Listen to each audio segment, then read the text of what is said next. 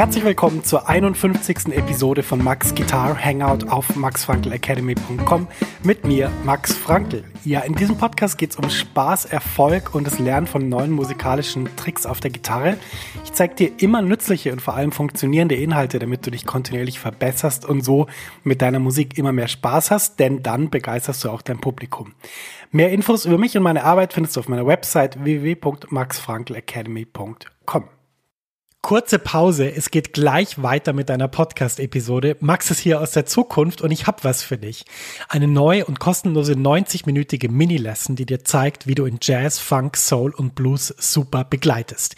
Ja, du lernst Drop-Tour-Akkorde und ich zeig dir wichtige Begleitpatterns für Swing und Bossa Nova. Außerdem verrate ich dir eine super Technik, mit der du die wichtigen Sounds wie C Major 7 oder C Moll 7 um die 9 erweiterst, ohne dass du neue Akkorde lernen musst. Und schließlich verrate ich dir noch mein wichtigstes Tool für das Üben von Akkorden. Mit ihm kannst du jeden Akkord sofort auf der Bühne oder im Proberaum einsetzen. Ja, ich habe so viele Fragen zum Thema Begleiten und Akkorde bekommen, dass ich diese Mini-Lesson wirklich voll gepackt habe mit dem, was ich weiß. Du kannst die auch sofort anschauen. Die Mini-Lesson ist ein Video und das Coole ist eben, selbst wenn sie jetzt nachts um vier ist, dann kannst du die jetzt anschauen und kannst damit deinen nächsten Schritt auf der Gitarre machen. Und das wäre doch echt super cool. Ja, ich würde mich riesig freuen, wenn du dich für die Mini-Lesson anmeldest. Du findest sie unter der Adresse www.maxfrankelacademy.com schrägstrich mini-lesson. Ich buchstabiere das mal kurz. www.maxfrankelacademy.com schrägstrich M-I-N-I-L-E-S-S-O-N. Du findest den Link natürlich auch in den Show Notes dieser Podcast-Episode. Da kannst du einfach draufklicken und dann kommst du direkt zur Mini-Lesson. Viel Spaß damit und jetzt geht's weiter im Podcast. Ja, herzlich willkommen. Schön, dass du dabei bist zu dieser Folge, in der wir uns mit dem Gitarristen Alan Holdsworth beschäftigen. Das ist eine Gitarrenikone, eine Legende, nicht nur für Jazz-Gitarristen, sondern für alle Gitarristen, egal was die spielen. Ich kenne niemanden, der Alan Holdsworth gehört hat und gesagt hat, was ist denn das? oder ähm, gefällt mir nicht oder keine Ahnung, äh, ist irgendwie langweilig. Das habe ich noch nie gehört. Egal mit wem man über ihn redet, jeder sagt, Mensch, ähm, was für ein unglaublich toller Musiker. Und deshalb möchte ich heute über ihn reden. Ich möchte dir auch konkrete Empfehlungen geben, was du anhören musst. Ähm, das heißt, du wirst also ganz konkrete Tipps mitnehmen können, wie du es schaffst, da in die Musik von Alan Holdsworth reinzukommen. In meiner Facebook-Gruppe Jazz-Gitarrenhelden stelle ich immer drei Fragen zu Beginn, wenn man beitritt, wo ich unter anderem frage, welches Thema ich in meinem Podcast behandeln soll. Und jemand, nämlich Klaus, Hallo Klaus, viele Grüße. Die Folge ist für dich ähm, und natürlich für alle anderen auch. Hat Klaus äh, gesch geschrieben, Max, könntest du mir im Podcast mal erklären, warum ist Alan Holdsworth ähm, bettelarm gestorben? Ich habe das dann gelesen, habe gedacht, Klaus, ich weiß es nicht genau. Ich, ich weiß, dass ich da schon viel drüber gelesen habe, aber auch nicht so konkret, dass ich mich jetzt trauen würde, da öffentlich was darüber zu sagen. Aber ich glaube, es ist ein guter Anlass, mal über diesen Gitar Gitarristen zu reden, der wirklich ein fantastischer Musiker und Komponist ist und wie ich finde, eine, eine Ikone, wo es wirklich, wirklich keinen zweiten davon gibt. Also nicht mal ansatzweise. Es gibt berühmte Gitarristen, die in einer gewissen Stilistik spielen, wo man jetzt sagen kann, gut, der spielt ein bisschen anders als der, aber eigentlich sind die so im gleichen Ding. Ähm, wenn man Alan Holdsworth nimmt, dann muss man wirklich sagen, hm, Gute Frage. Ich weiß nicht, wer so ähnlich spielt. Naja, meine eigene Geschichte mit ihm beginnt ja 1900, ich würde mal sagen 96 ungefähr. Ähm, da habe ich nämlich äh, ein Konzert von ihm gesehen im Fernsehen. Wir hatten damals einen VHS-Rekorder, da konnte man auf so riesige Videokassetten die, die, die Sendungen aufnehmen und ich habe das sehr oft dann gemacht, habe den programmiert und das war ein Konzert, ein Trio-Konzert in Frankfurt von Alan Holdsworth mit äh, zwei fantastischen Musikern, Dave Carpenter und Gary Novak. Und ähm, dieses Konzert habe ich danach gefüllte, weiß ich nicht, 150 Mal angeschaut und ich habe immer gedacht, Mensch, was ist das? Das, das ist so, das ist so irgendwie ein besonderer Sound. Ähm, der Gitarrensound ist toll. Ähm, ich, ich war wirklich vollkommen, ja, überwältigt von, von dieser Musik. So bin ich zu ihm gekommen und ich muss dann sagen, dass über die nächsten Jahre, es gab ja damals noch kein Spotify und, und auch in den, in den Plattenläden war jetzt Alan Holdsworth keine eigene Kategorie, sondern ähm, ja, das, da hatte man Glück, wenn da mal, wenn man mal was gefunden hat, ähm, habe ich mich nicht weiter mit ihm beschäftigt, aber dieses Konzert war sowas wie eine ganz frühe Inspiration, Musiker zu werden oder das auch machen zu wollen, aber nicht äh, zu wissen, wie das geht und es ist ein, ähm, ja, ganz, ganz schöne Erinnerung, die ich da mit diesem Video verbinde. Das ist meine eigene Geschichte mit Alan Holdsworth. Jetzt möchte ich ein bisschen drüber reden, was macht diesen Musiker aus und was können wir von ihm lernen.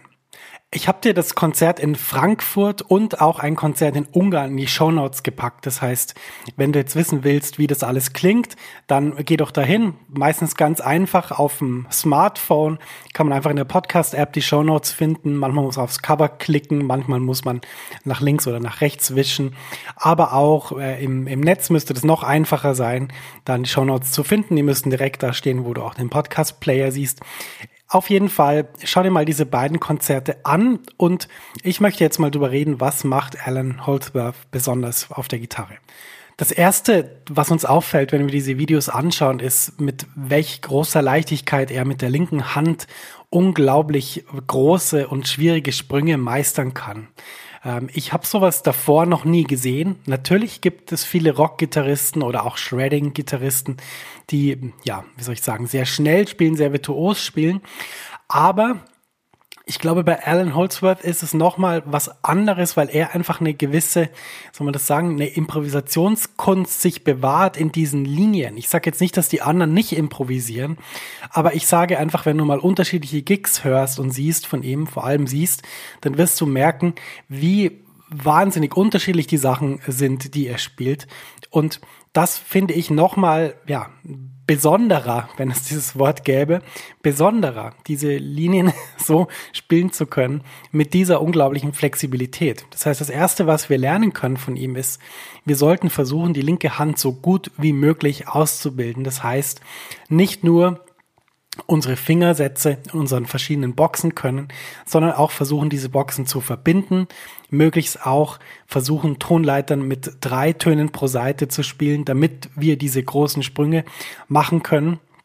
Und dann natürlich das Wichtigste, wir sollten jeden Fingersatz, den wir verwenden, jede Tonleiter, die wir verwenden, sollten wir wirklich in- und auswendig kennen, denn nur so erreicht man diese wahnsinnige Leichtigkeit in der linken Hand. Wenn wir ihm jetzt eine Weile zuhören, dann fällt uns auf, dass die Akkorde, die er spielt, uns nicht wirklich an C Major oder C7 oder C7B9 erinnern und dass wir die Griffe, die er spielt, vielleicht noch gar nie gegriffen haben auf der Gitarre. Ja, das ist ein richtiger Eindruck. Er verwendet einfach andere Akkordvoicings und kommt zu anderen Akkordvoicings und das kann er am besten selber erklären. Es gibt Unterrichtsvideo von ihm auf YouTube, wo er sehr gut erklärt, dass er auch Skalen verwendet, die es in dem Sinn jetzt so nicht gibt und da kann man schon sehr viel rausziehen zu diesen Sounds. Jetzt ist die Frage, wie kommt er zu neuen Akkord-Voicings? Und da möchte ich dir eine Technik zeigen, die auch Ben Monda zum Beispiel sehr oft verwendet, die eben nicht daraus besteht, dass man Terzen aufeinander schichtet, sondern dass man sich überlegt, in welcher Tonleiter bin ich eigentlich. Wir nehmen jetzt als Beispiel mal C-Dur. Die Töne von C-Dur sind C, D, E, F, G, A, H, C. Und jetzt könnte ich da irgendeine beliebige Struktur verwenden. Zum Beispiel ich nehme G, C, D, Fis. G, C, D, Fis, also vier Töne. Und jetzt könnte ich diese Struktur auf meinem Gitarrenhals spielen und kann sie dann aufwärts durch die Tonleiter schieben. Das heißt, jeder Ton geht zu seinem nächsten Tonleiterton. Aus G, C, D, Fis wird dann A, D, E, G. Und so kann man dann Voicings durch die ganze Tonleiter schieben. Mit drei Tönen ist es leichter als mit vier, rein grifftechnisch. Aber da wirst du sehr viele Sounds finden, wo du jetzt sagst, aha, da wäre ich jetzt nicht drauf gekommen, das so zu spielen. Und es klingt irgendwie interessant. Das ist eine Technik, die viele Gitarristen anwenden. Ähm, Alan Holdsworth natürlich auch, weil er einfach aus den Tonleitern, die er da bastelt, dann eigene Klänge bastelt. Und diese Technik, die ich gerade genannt habe, ist eine wahnsinnig tolle Technik, mit der man dann sehr viel machen kann. Natürlich kann man die auch noch erweitern, aber das ist mal die ja, ganz grundsätzliche Erklärung, wie man zu solchen Voicings kommt. Was mich immer wieder wahnsinnig umhaut, ist die rhythmische Ebene, die er in seinem Spiel hat. Es gäbe jetzt in einem Gitarrentrio sehr viel einfache Settings, einfach zu improvisieren. Man nimmt sich einfach einen Jazz-Standard, Take the A-Train, Medium Swing, der Schlagzeuger spielt schön die Time auf zwei und vier die Hi-Hat und man spielt dann acht Linien drüber, Viertel, vielleicht auch mal Sechzehntel, wenn man ganz fancy sein will, ein paar Triolen eingeschoben und schon ist das Solo fertig. Ganz anders hier. Die Musik, die Alan Holdsworth spielt, fließt nach ihrem eigenen Fluss. Die gehorcht nicht den normalen Regeln, sollte es sie geben, sondern die ist was Besonderes. Und seine Fertigkeit zu solieren passt sich dieser Musik an. Er kann äh, viele, viele Töne spielen, er kann wenig Töne spielen, er kann sehr lyrisch untermalen mit Akkorden. Er kann aber auch die Energie ausdrücken, die der Schlagzeuger ihm vorgibt oder die er dem Schlagzeuger vorgibt und der Schlagzeuger sie dann wieder ausdrückt. Das heißt, er ist also ein Musiker, der wirklich dem Fluss der, der Musik folgt und der einen ganz eigenen, wirklich ganz, ganz besonderen Sound geschaffen hat. Was muss man jetzt üben, um rhythmisch so flexibel zu werden wie Alan Holdsworth? Ich würde sagen, das Wichtigste ist die Unabhängigkeit.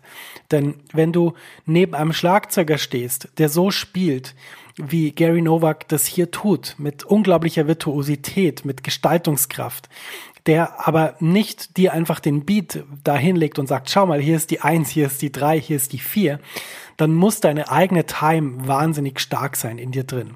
Wie übt man es jetzt, eine eigene starke Time zu bekommen? Das ist ein ganz wichtiges Hilfsmittel des Metronom, das man aber nicht auf alle Viertel stellt, so wie wir es normalerweise aus Musikunterricht kennen, sondern dass man auf bestimmte Taktteile einstellen kann, zu denen man dann ein bestimmtes Stück übt. Das sieht dann zum Beispiel so aus, dass man sich ein Stück vornimmt und jetzt man bewusst sagt, gut, das Metronom, das gibt mir jetzt nur noch jede erste Eins des Taktes an. Also es klickt nur noch auf die Eins von jedem Takt. Oder dass man sagt, das Metronom klickt nur noch auf die Vier von jedem Takt. Oder, wenn man das gemeistert hat, dann macht man es noch komplizierter, dass man sagt, gut, dieser Metronomschlag, der ist einfach die Zwei und. Und dann erlebt man was ganz Tolles, nämlich die Time oder die Verantwortung über die eigene Time, die geht vom Metronom auf den Musiker oder die Musikerin über und dann wird man wirklich unabhängig und frei in der Gestaltungskraft. Eine ganz andere tolle Übung ist übrigens auch, wenn man in der Improvisation sich so Minizellen baut, dass man sagt, ich improvisiere jetzt immer für zwei Takte, dann mache ich einen Takt Pause und dann ähm, improvisiere ich wieder für zwei und dann kommt wieder ein Takt Pause. Warum das Ganze? Weil durch diese Art der Einteilung die Muster aufgebrochen werden, die man so hat. Jeder improvisiert in einer gewissen Art und Weise, mit einer gewissen Zeiteinteilung. Und so kann man Muster aufbrechen und dann wirklich dafür sorgen, dass man überall sich gleich gut ausdrücken kann.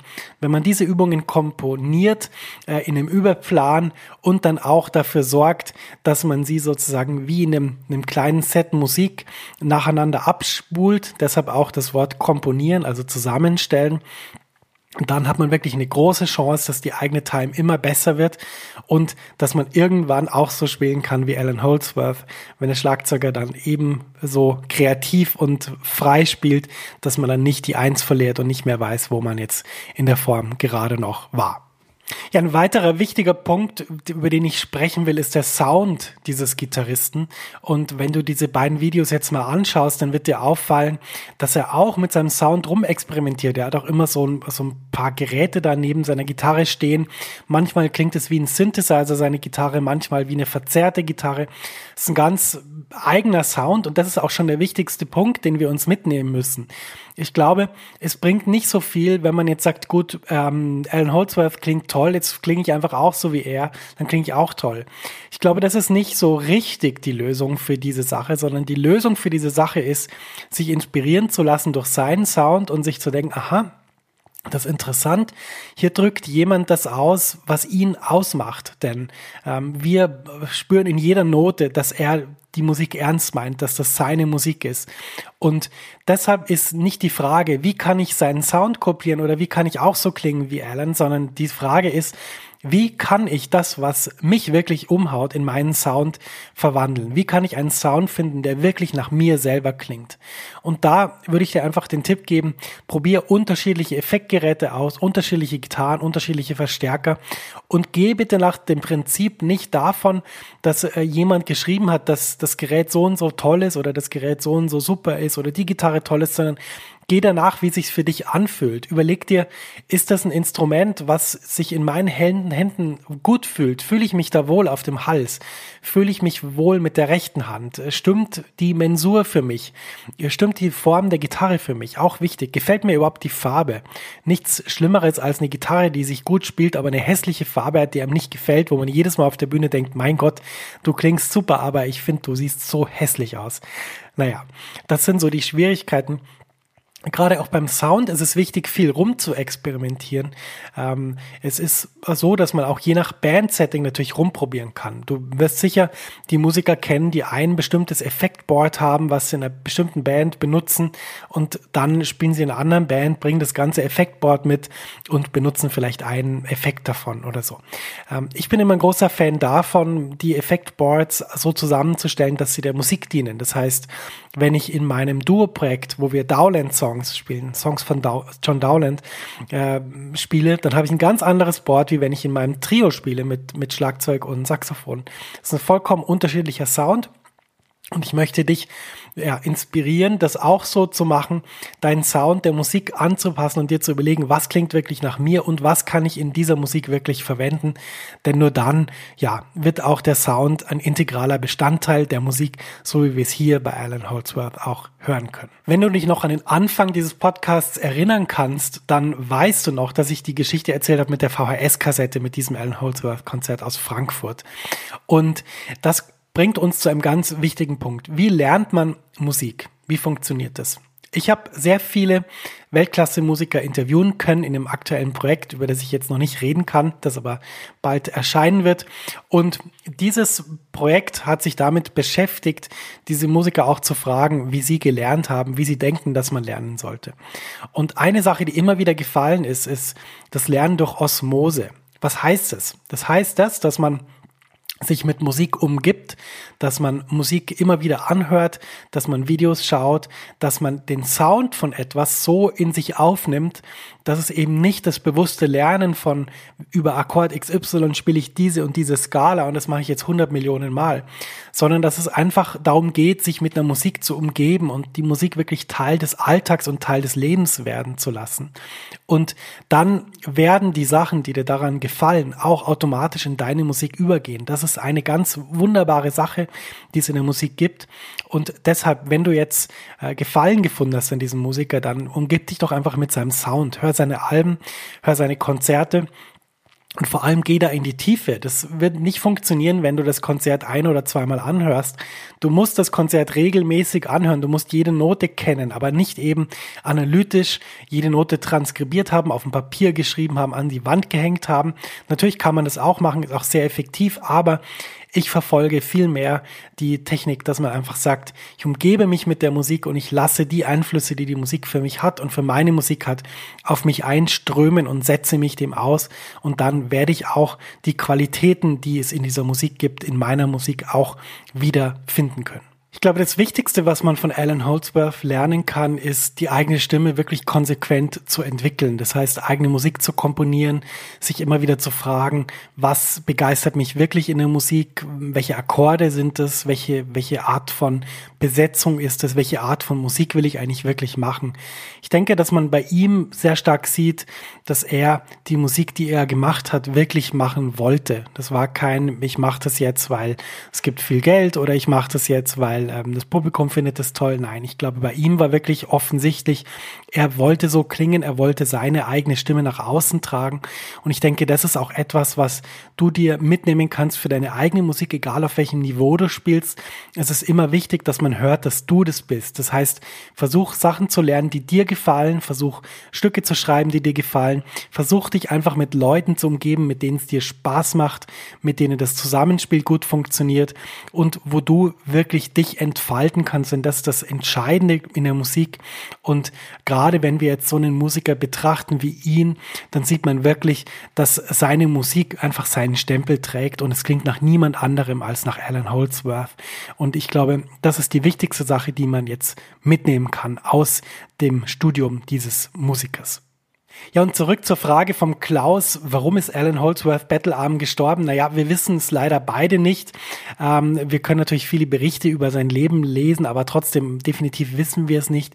Ich möchte dazu sagen, dass ich oft schon beobachtet habe, dass Künstlerinnen und Künstler äh, mit bestimmten Dingen des Lebens nicht so gut zurechtkommen. Und dazu gehört Geld, aber es gehört zum Beispiel auch so Sachen wie ähm, pünktlich zu sein, ähm, einzuhalten, was man sagt und so weiter.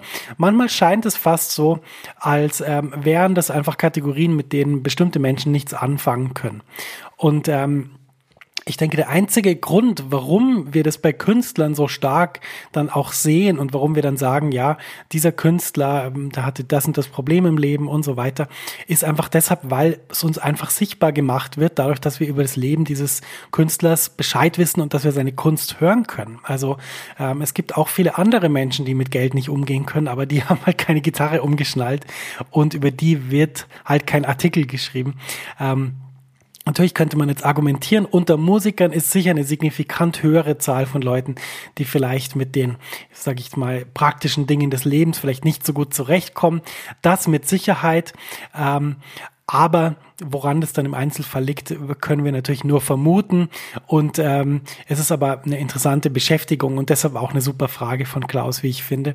Und äh, wenn dich das interessiert, dann liest doch mal ein bisschen mehr über das Leben von Alan Holdsworth und schau doch mal, auf welche Schlüsse du dann so kommst. Ja, das war die 51. Episode von Max Guitar Hangout. Wie immer möchte ich am Ende auf meine Facebook-Gruppe hinweisen, die heißt äh, Jazz-Gitarrenhelden effektiv und mit Spaß Gitarre lernen. Das ist eine wachsende Community, die sich immer gegenseitig bei schwierigen Fragen oder Themen hilft. Ich bin natürlich auch dabei und helfe wirklich, wo ich kann. Wenn dich das interessiert, gehst einfach auf www.facebook.com slash group slash jazzgitarrenhelden oder tippst im Facebook im, im Suchfenster Jazzgitarrenhelden ein, da kommt es auch. Natürlich ist die Gruppe völlig kostenlos und unverbindlich. Da gibt es keine, keine Mitgliedschaft, kein Abonnement. Du kannst einfach schreiben, mitlesen und diskutieren. Es kostet natürlich auch nichts. Komm da einfach dazu. Das ist eine tolle Gruppe mit vielen netten Menschen und äh, da passieren wirklich die fantastischsten Dinge. Ich bin sehr glücklich, dass es diese Gruppe gibt und äh, es wäre einfach wunderbar, dich da auch begrüßen zu können. Insofern vielen Dank fürs Zuhören und bis zur nächsten Episode von Max Guitar Hangout. Auf Wiedersehen und alles Gute sagt dein Max.